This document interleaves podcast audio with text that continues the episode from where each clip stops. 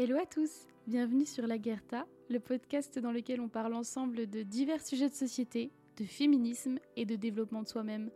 Je suis ravie de vous retrouver dans ce nouvel épisode. Hello à tous, je suis trop contente de vous retrouver, ça fait plaisir d'être de retour par ici. Ça va faire un mois, plus d'un mois je crois, non un mois que j'ai pas enregistré. Et euh, ça commençait à me manquer. C'est un peu comme quand on retrouve des vieux amis, bon, des vieux amis qui sont muets dans le contexte euh, présent, puisque forcément je parle toute seule devant mon micro dans ma chambre, mais comme j'ai des retours, euh, enfin j'ai vos retours après coup, euh, c'est quand même comme si je retrouvais un peu des, vieux amis. Aujourd'hui j'avais envie de vous parler d'un sujet qui me touche particulièrement parce que j'ai l'impression que je le touche de plus en plus du bout des doigts. Et ce, sentiment, ce, thème, c'est la paix intérieure et la plénitude, la sérénité. En fait, ça fait quelques mois que j'ai l'impression que ça va beaucoup mieux dans ma tête, dans ma vie, dans mon corps.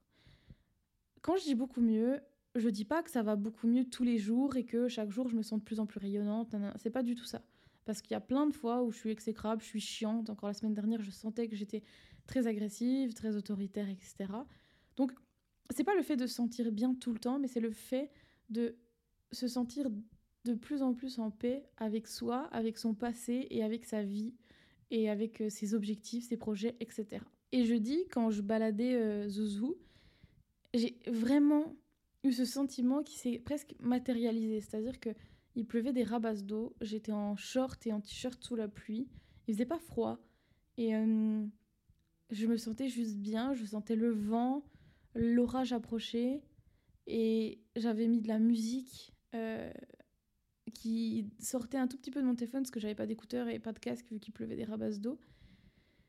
J'avais un qui faisait le fou dans l'herbe, dans l'herbe verte, toute, toute, humide, et les rabasses d'eau qui, qui tombaient sur nos têtes et, et sa petite trône toute trempée. Et, et je sais pas comment vous décrire ce moment, mais bah, je, je me suis sentie apaisée. Je me suis dit, ben, je, j'ai réalisé concrètement que ça faisait plusieurs mois que je me sentais mieux, que j'allais vers quelque chose de... J'allais vers de plus en plus vers la rencontre avec moi-même. J'allais de plus en plus vers quelque chose de d'apaisant, vers une vie plus alignée avec ce que je suis véritablement et plus qu'on attend que je sois. Et euh, c'était tellement fort, c'était tellement puissant ce sentiment dans mes tripes, vraiment dans, dans mes entrailles presque, que je me suis dit, il faut que j'en parle parce que c'est quelque chose qui est hyper important en fait. C'est quelque chose qui, qui, m'a émue tellement je me suis sentie heureuse de, de ça. Et hum, c'est quelque chose qui en fait au quotidien est difficile. C'est difficile de réussir à être en paix avec soi-même et, et euh, de sentir serein avec, hum, avec sa vie, avec son passé, avec euh, son futur et son présent, avec ce qu'on est, avec notre physique, avec notre mental, etc. C'est quelque chose qui est très difficile. Et c'est quelque chose vers quoi beaucoup de nous, beaucoup d'entre nous tendent, mais qui n'est pas, euh, qui, qui en fait un parcours initiatique euh, tout au long de notre vie. Mais j'avais envie de vous donner moi les quelques clés qui m'ont aidé ces derniers mois à me rapprocher de cette paix intérieure.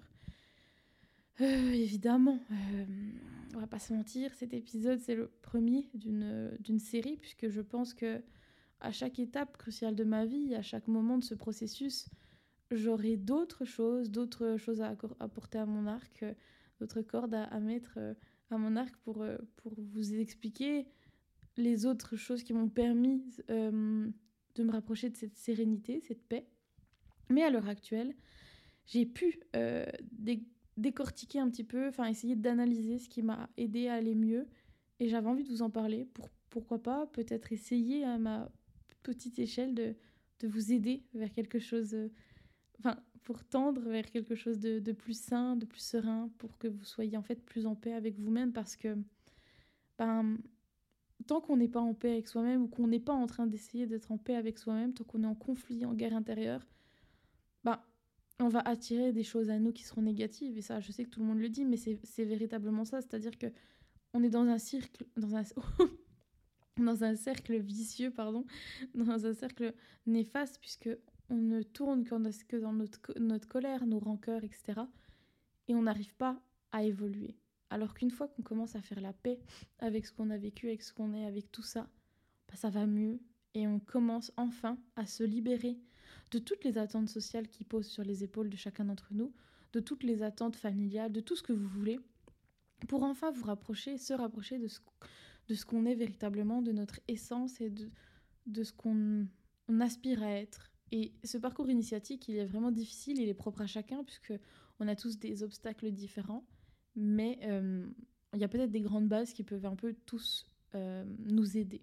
J'ai envie de vous parler de moi, des premiers points que j'ai pu, euh, que j'ai pu analyser, que j'ai pu voir ces derniers mois dans ce début mini, mini début de parcours initiatique.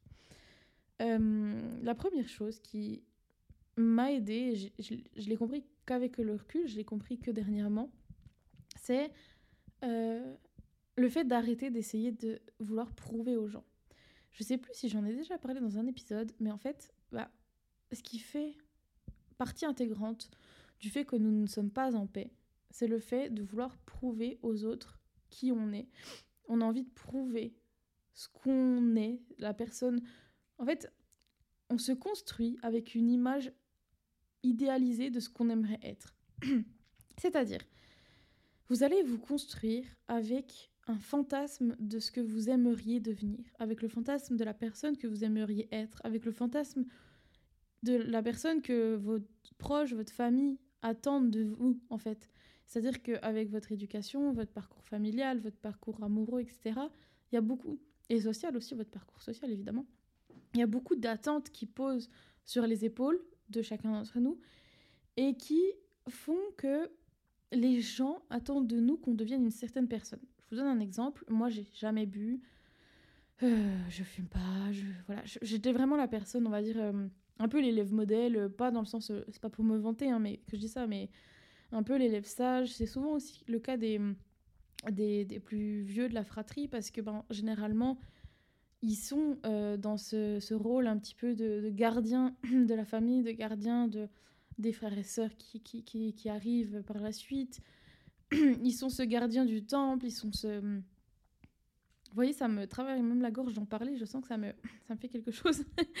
Mais il y a vraiment cette pression aussi qui est nourrie par les, par les parents, parce que comme on, a ce, ce, ce, rôle de grand frère, grande sœur, et, et, qui, qui se développe, ben, il est accentué parce que nos parents vont voir qu'on le prend, ce rôle, parfois malgré nous, parfois euh, parce qu'on a l'impression qu'il nous, il, nous est décerné d'office.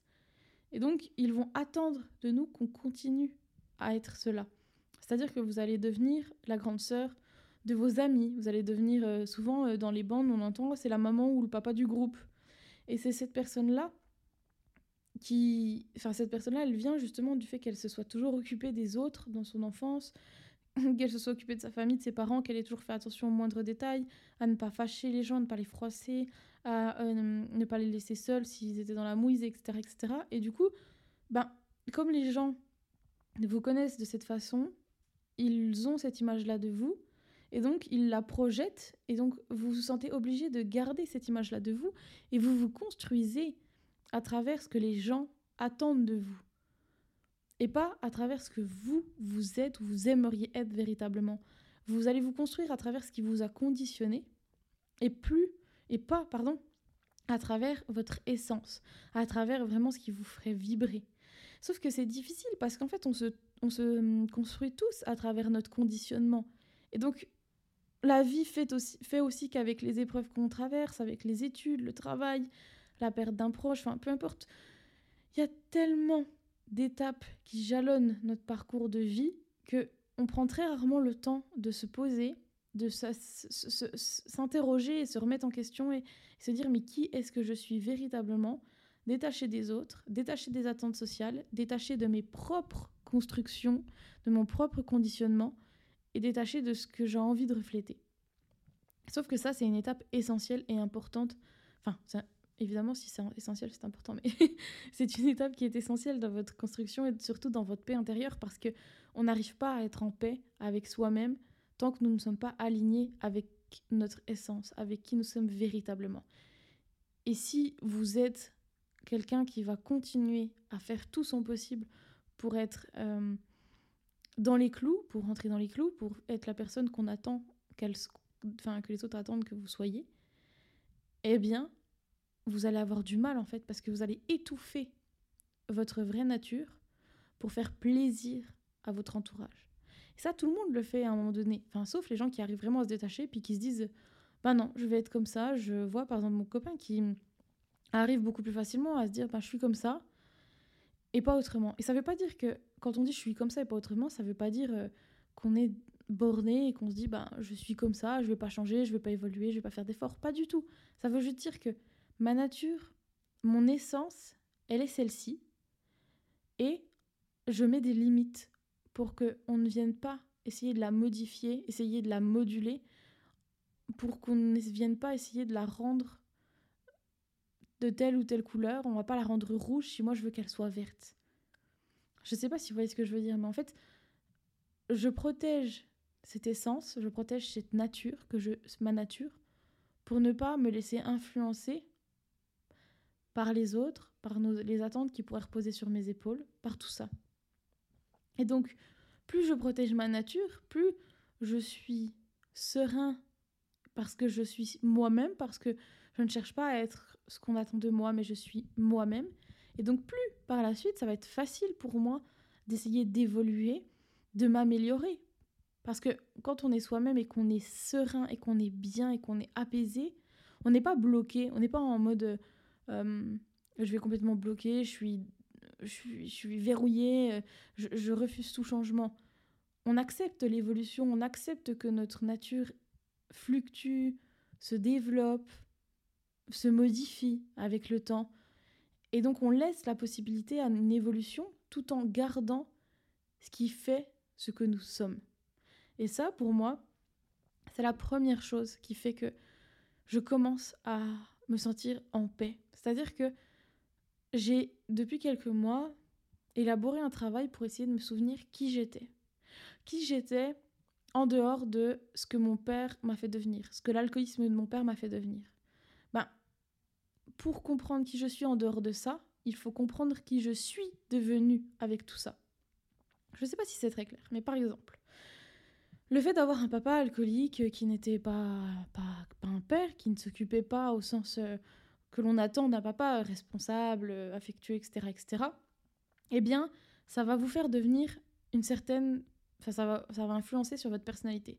Donc moi, j'ai déjà dû analyser ce que ça a eu comme impact sur ma personnalité. C'est un travail qui est très dur parce que ça demande de prendre du recul et ça demande d'essayer de dissocier ce que l'on est véritablement de ce, qu'on ce que l'on est devenu. Et ça demande vraiment un travail introspectif qui est très très compliqué, très difficile, parce que on n'a pas souvent le recul euh, et on n'a pas... Euh, en tout cas, seul, c'est compliqué. Donc c'est bien quand même de se faire aider, de se faire accompagner dans sa vie. Mais par exemple, bah, moi, je me suis dit, ben, le fait d'avoir un papa comme ça, ça m'a obligée, je me suis sentie obligée, en tout cas moi en tant qu'enfant, j'ai pris cette responsabilité, donc ça m'incombe aussi, c'est aussi entre guillemets de ma faute, c'est aussi ma responsabilité de reconnaître que j'ai choisi cette voie-là, mais j'ai choisi de devenir un enfant plus responsable que nécessaire, plus euh, anxieux parce que, enfin, attentif à tout ce qui pouvait se passer, au moindre changement d'humeur potentiel, au moindre pas plus violent, plus, plus, plus fort, à la moindre euh, caractéristique euh, physique, on va dire physiologique du visage, de tout ce que ça, pour essayer d'anticiper les problèmes, d'anticiper les violences, d'anticiper les problèmes d'alcool, etc. Et donc ça m'a fait devenir quelqu'un de très très très contrôle fric et très euh, anxieux et, et de d'assez aussi responsable, on va dire, du matériel, responsable de, devoir euh, être à l'heure, faire ci, faire ça, être très...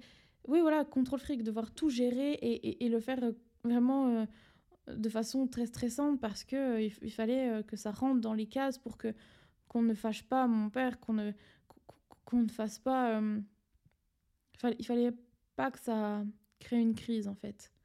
Donc ça, c'est une part de ma personnalité qui s'est construite à cause entre guillemets, grosses grosses guillemets, mais en lien avec ce que mon père m'a obligé à devenir, enfin m'a poussé à devenir, on va dire.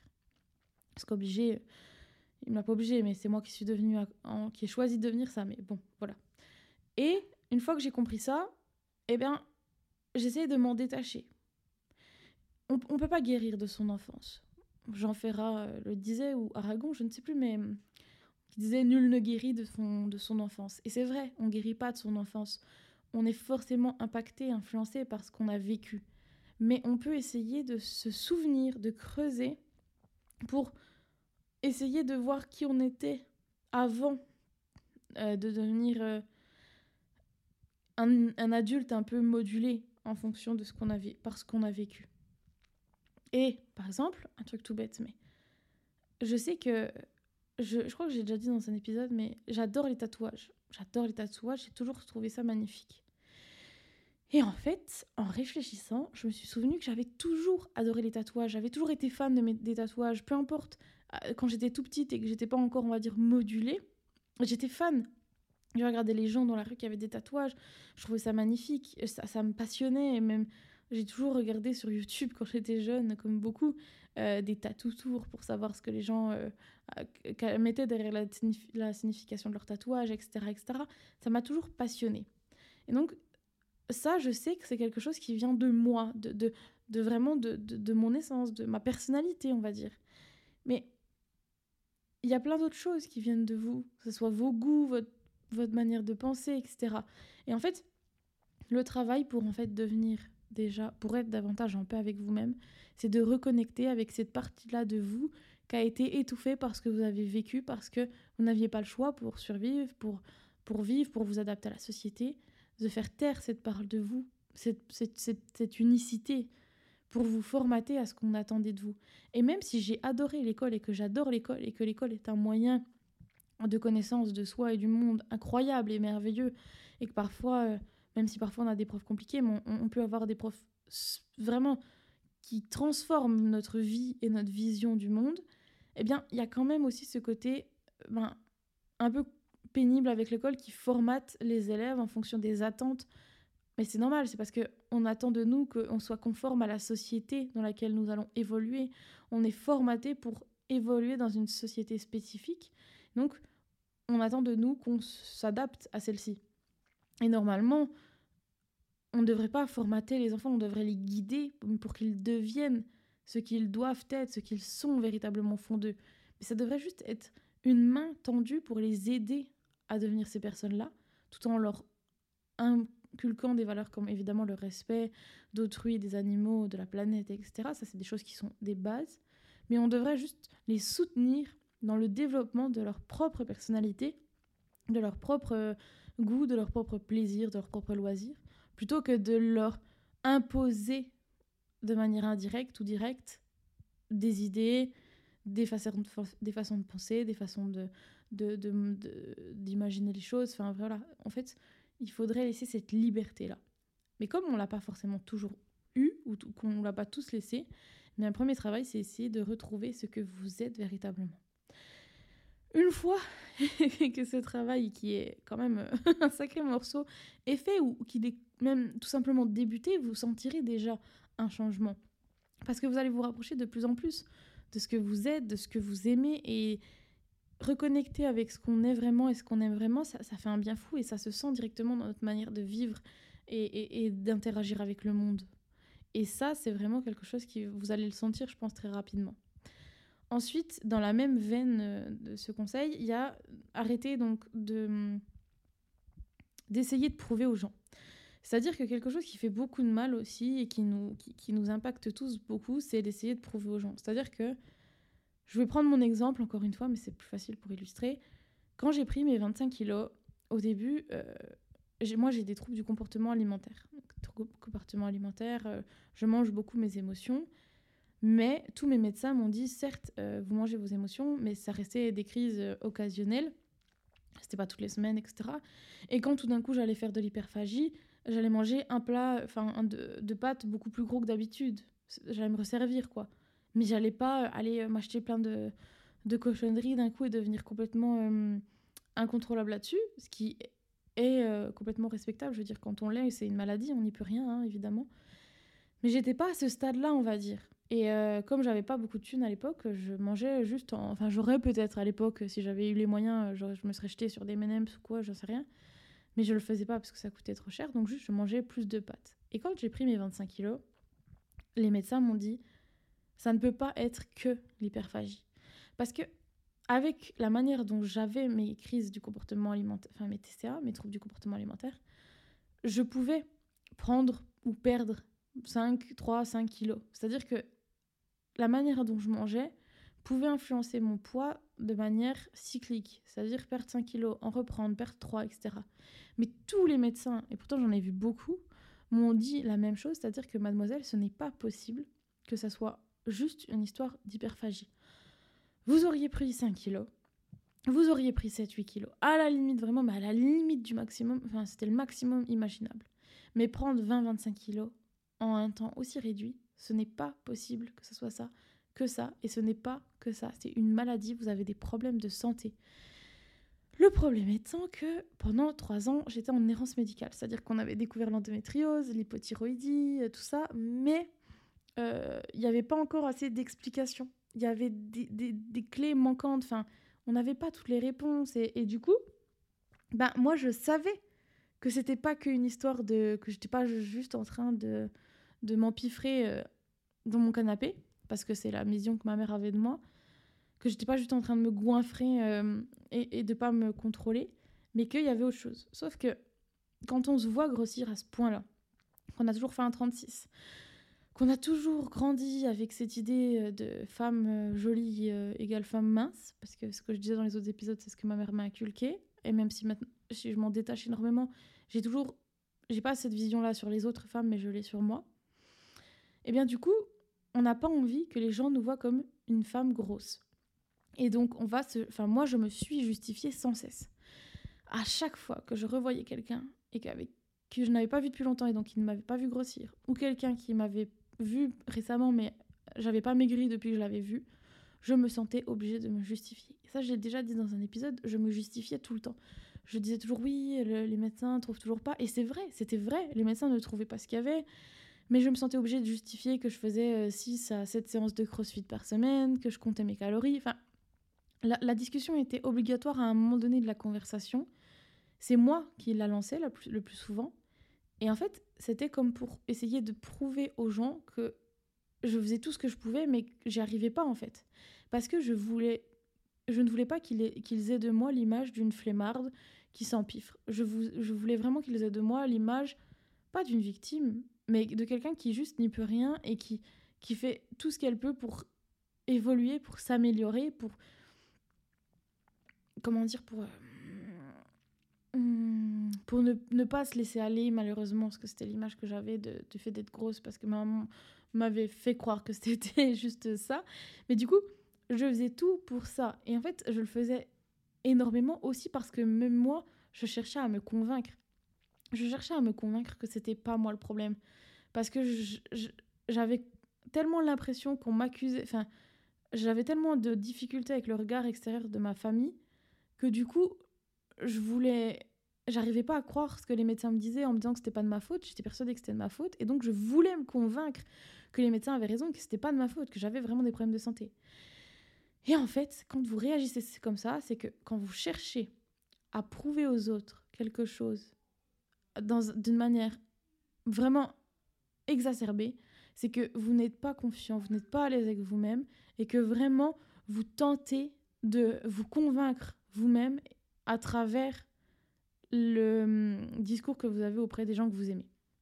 Et c'est ça pour plein d'autres choses. Par exemple, imaginons quelqu'un qui a envie qu'on le voit comme quelqu'un de généreux il a envie que son entourage se dise ben oh Jérémy c'est quelqu'un de très généreux et ben du coup il va sans cesse mettre en avant ça à travers sa manière de faire il va dire il va répéter plein de fois oh j'ai fait ci j'ai fait ça j'ai fait ci j'ai fait ça pour prouver qu'il est généreux pour que les gens aient de lui cette image et pour que lui se rassure dans son ego et l'ego pas au sens négatif l'ego c'est-à-dire euh, le, le, le, soi, quoi, l'amour de soi, la, la vision qu'il a de lui-même pour qu'il se rassure en se disant Ah ben oui, je suis quelqu'un de généreux. Mais en fait, souvent, on fait ça parce qu'on n'a pas confiance en soi, on n'a pas confiance en ce qu'on est, on n'a pas confiance en, en, nos qualités. Et on a envie de se convaincre, et on a tellement envie de se convaincre, on a tellement envie de convaincre, se convaincre et de convaincre les autres qu'on en fait des caisses et qu'on cherche à prouver sans cesse. Et ça, ce truc de vouloir prouver, quand on réussit enfin à s'en débarrasser, on s'approche aussi de notre paix intérieure et de la sérénité. Parce que moi, je suis arrivée à un stade où je me dis, bah maintenant, de temps en temps, j'ai encore un peu le tic. Parce qu'évidemment, tout ce dont je vous parle, c'est un parcours. C'est très difficile, c'est très long.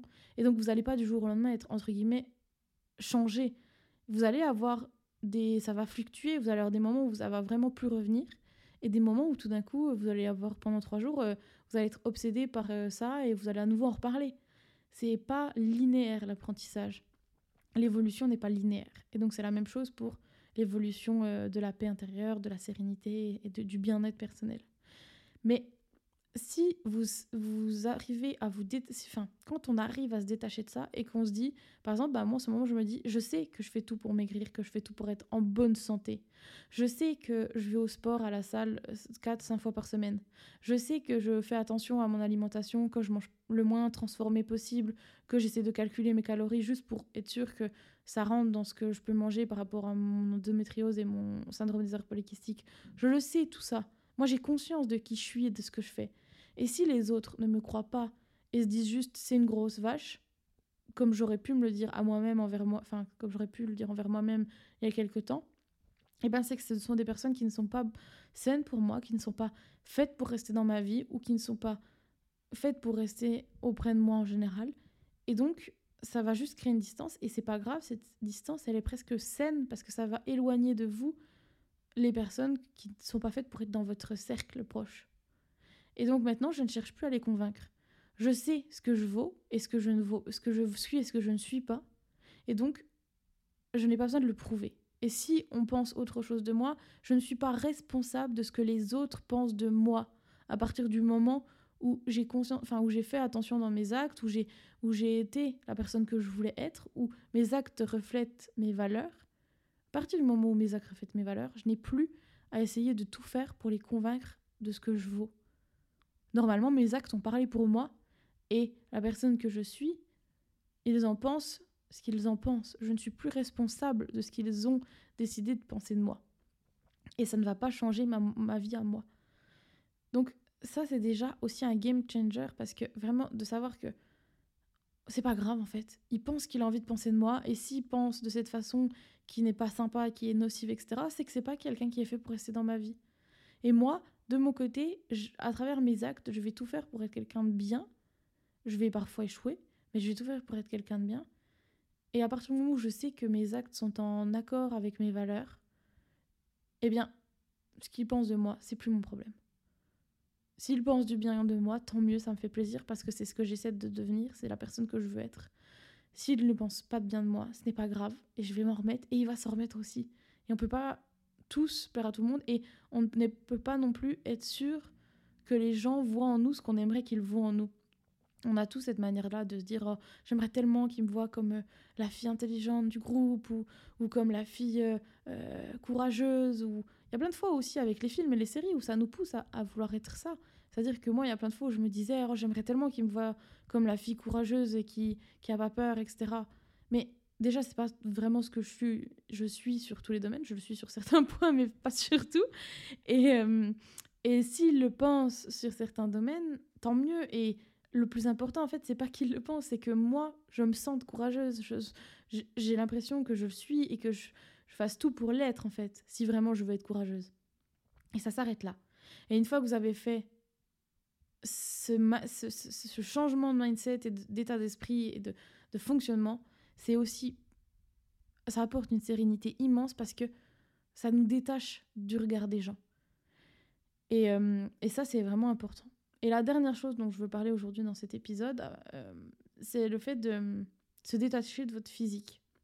Parce qu'en fait, le physique, c'est un reflet de, de, Votre enveloppe charnelle est un reflet de ce que vous êtes, mais on met trop de pression là-dessus. C'est-à-dire qu'on dit toujours, oh, c'est justement, on dit toujours cette phrase que quel est le reflet de ce que vous êtes. Mais il faut pas non plus se dire oh si je suis comme ça et que je m'aime pas euh, physiquement, bah c'est que je suis euh, je suis pas euh, ce que j'aimerais être, je projette pas l'image que j'aimerais être. Il faut arrêter de se mettre la pression là-dessus, même si je sais que c'est facile à dire. Parce que votre enveloppe charnelle, c'est votre véhicule de vie. Et en fait, c'est votre temple, c'est le seul lieu que vous allez habiter et c'est le seul lieu qu'il faut rendre magique, il faut le rendre, il faut le rendre joyeux, il faut, il faut le rendre, il faut lui donner de la vie, de l'amour. C'est comme une plante, il faut l'arroser, il faut lui donner de l'amour pour qu'elle pousse. C'est la même chose pour votre corps. Quand votre corps est malade, et c'est ce que moi j'ai appris récemment et c'est ce qui m'a fait un bien fou, J'étais en colère contre ce corps malade, j'étais en colère contre ce corps qui grossissait, j'étais en colère contre le fait de ne plus être souple, parce que quand on grossit, on peut plus, il y a plein de choses qu'on peut plus faire. Je suis des comptes de pilates et de yoga sur Instagram, et je me dis purée, mais tout ce que le corps humain est capable de faire, et le mien, je ne peux rien en faire, j'ai l'impression que je suis figée dans cette enveloppe charnelle, et que je me sens bloquée. Mais en fait, tout ce que votre corps fait, la plupart du temps, c'est pour vous sauver la vie. C'est ce que moi j'ai appris récemment qui m'a fait un bien fou. On m'a dit, ma naturopathe m'a dit, Faustine, euh, ton corps, le fait qu'il réagisse comme ça, c'est plutôt une preuve de son bon fonctionnement. C'est-à-dire que il a tout fait. Alors certes, ça me donne pas l'impression comme ça en le voyant de l'extérieur, mais il a tout fait pour survivre avec tout ce qu'on lui imposait, comme maladie, comme souffrance, etc. Et on a tous des souffrances et des maladies qui s'affichent, qui, se, qui, se, auxquelles on doit faire face, pardon. Et en fait, votre corps, il va réagir comme il peut avec ce qu'on lui donne, ce qu'on lui donne physiquement, ce qu'on lui donne matériellement, ce qu'on lui donne comme nourriture, ce qu'on lui donne comme soin, comme entretien, comme amour, comme compassion, comme bienveillance. Et forcément qu'on ne peut pas attendre de son corps qu'il soit en super santé ou en super... Euh, qu'il soit vraiment euh, sain, si de notre côté on ne fait pas la part de notre travail pour qu'il le soit. Et moi, c'est ce dont je me suis rendu compte, c'est que je me suis rendu compte que j'étais malade aussi parce que je ne faisais pas ce qu'il fallait pour me soigner psychologiquement, pour soigner mes maux, pour euh, soigner ce corps et que j'étais en perpétuel duel contre lui au lieu d'être en harmonie, au lieu d'essayer de le, prendre par la main et de me dire bah vas-y on est deux.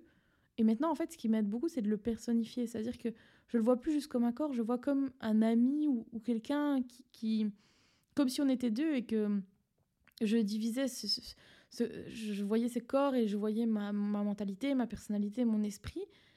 Et je les divise, mais pas pour euh, les éloigner et faire qu'ils se détestent, mais plutôt l'inverse, pour en fait me dire si c'était une personne, si c'était un ami, jamais je la traiterais comme ça. Donc, je le personnifie pour rendre ma relation à lui plus bienveillante, plus dans l'écoute et plus dans le respect. J'ai beaucoup plus envie d'en prendre soin parce que je le personnifie. Et ça, c'est ma méthode à moi, mais vous trouverez tous votre méthode à vous. Mais l'important, en fait, c'est de réussir à vous détacher de l'aspect seulement esthétique pour vraiment vous concentrer sur votre bien-être. Ce qui compte, c'est d'être bien dans votre corps. Et moi, bah, je me dis, bah, là, je suis pas capable de faire plein de choses que j'aimerais faire avec celui-ci parce que j'ai perdu de la mobilité, de la flexibilité, parce que j'en bave, parce que j'en chie, parce que voilà. Mais j'ai envie de tendre vers ceci pour qu'on soit en harmonie, lui et moi. Et donc, au lieu de le détester, je fais chaque jour un pas vers lui pour essayer de lui rendre tout ce qu'il mérite d'amour et de, de bon traitement, pour réussir à me le réapproprier et pour le retransformer, pour le réamener vers quelque chose de plus sain et, lui donner tout, les caps, tout ce qu'il peut pour être en tout ce que je peux faire en fait pour qu'il soit en pleine capacité et qu'il soit capable de faire les choses folles que nous sommes capables de faire avec notre corps. Ça ne veut pas dire, évidemment, que j'en bave pas, que je vais pas pleurer dans les cabines d'essayage. Parce que là, c'est très conceptuel ce que j'explique, mais dans la vie de tous les jours, c'est très difficile parfois. Ça ne veut pas dire que vous n'allez pas recraquer, que vous allez toujours vous aimer, que votre acné, votre poids, vos poils, que tout, ce, tout ce que vous voulez, que tous vos complexes vont tout d'un coup disparaître. Ça veut juste dire que ils seront là, vous en aurez conscience, mais il faudra ah, il ne faudra pas s'arrêter ces complexes. Il faudra les dépasser pour vous dire, ok, je suis pas obligée d'accepter mon corps complètement comme il est. Mais je peux me dire que ce corps-là, c'est mon véhicule de vie, c'est l'espace dans lequel je vais vivre. Je suis pas obligée d'aimer tout ce que, ce que j'ai chez moi, mais par contre, je me dois de bien le traiter et d'être respectueux et d'être en amour avec ce corps. C'est comme votre compagnon ou votre compagne de vie. Vous n'allez pas aimer 100% de cette personne, c'est normal. Il y a des défauts chez les gens qu'on n'aime pas ou qui nous insupportent et ça ne nous empêche pas de les aimer plus que tout. Vos enfants, c'est vos tripes, vos entrailles, votre, votre, votre chair. Si vous les, les laissez, euh, vous les éduquez en, les laissant complètement se réaliser, être eux-mêmes dans leur propre... Leur, laissez, si vous laissez réaliser leur propre essence et, et que vous vous les éduquez pour qu'ils soient eux-mêmes. Il y a forcément des traits de leur personnalité qui ne vont pas vous plaire, qui vont vous, vous saouler, etc. C'est pas pour autant que vous ne donneriez pas votre vie pour eux. Et eh ben c'est pareil avec votre corps. Voilà. Moi, je sais qu'Adri, je l'aime de tout mon cœur. Il a des défauts qui me saoulent et qui font qu'il revienne parfois sur la table et qui font qu'il crée une dispute. Et eh ben visualisez votre corps de cette façon-là. C'est un ami, c'est un confident, c'est un, un, c'est un collègue de vie. C'est quelque chose de, qui va rester avec vous jusqu'à votre mort. Donc vous ne pouvez pas toujours tout aimer. Parfois, il y a des choses qui vous embêteront. Et ça n'empêche pas que vous devez, vous vous devez, enfin on se doit de bien le traiter et de tout faire pour qu'il soit sain et, que, tout aille bien. Et ça ne veut pas dire que vous n'avez pas craqué, que parfois vous le, le maltraiterez pas, etc. On passe tous par là. Et comme je le disais, la guérison et le processus de, vers, une vie, vers une vie plus sage, plus, plus sereine, etc., c'est pas linéaire. Donc forcément, ça évoluera. Mais il me semblait que c'était quelque chose d'important. Et j'ai vraiment ressenti ce changement-là parce que hum, récemment, je, je me, donc comme je disais, je me, je me, rapproche de plus en plus de mon corps et, j'ai conscience de toutes ces, ces, limites, de toutes ces incapacités, pardon, à cause de ce que j'ai pu lui faire subir, des maladies qu'il a, de tout ça. Mais hum, ces derniers temps, je me suis sentie beaucoup mieux avec lui. Ça ne veut pas dire que je me trouve jolie, mais en fait, j'ai décidé de dépasser l'aspect joli. Euh, il faut, je me suis dit, il faut que j'arrête d'essayer de, de me dire que je suis jolie juste parce que je corresponds esthétiquement ou non à des codes sociaux en place en ce moment. Je peux très bien être jolie parce que je suis très souriante, parce que je dégage quelque chose. Et ça, c'est une beauté qui ne se fane pas parce que toute votre vie, si vous êtes rayonnant, si vous êtes quelqu'un de solaire, vous le serez. Vous, vous, vous, allez flétrir, votre peau va rider, va se rider, etc. Mais quand on est quelqu'un de solaire, ça ne vieillit pas et ça reste. Et donc vous serez toujours joli, si ou beau, hein, peu importe.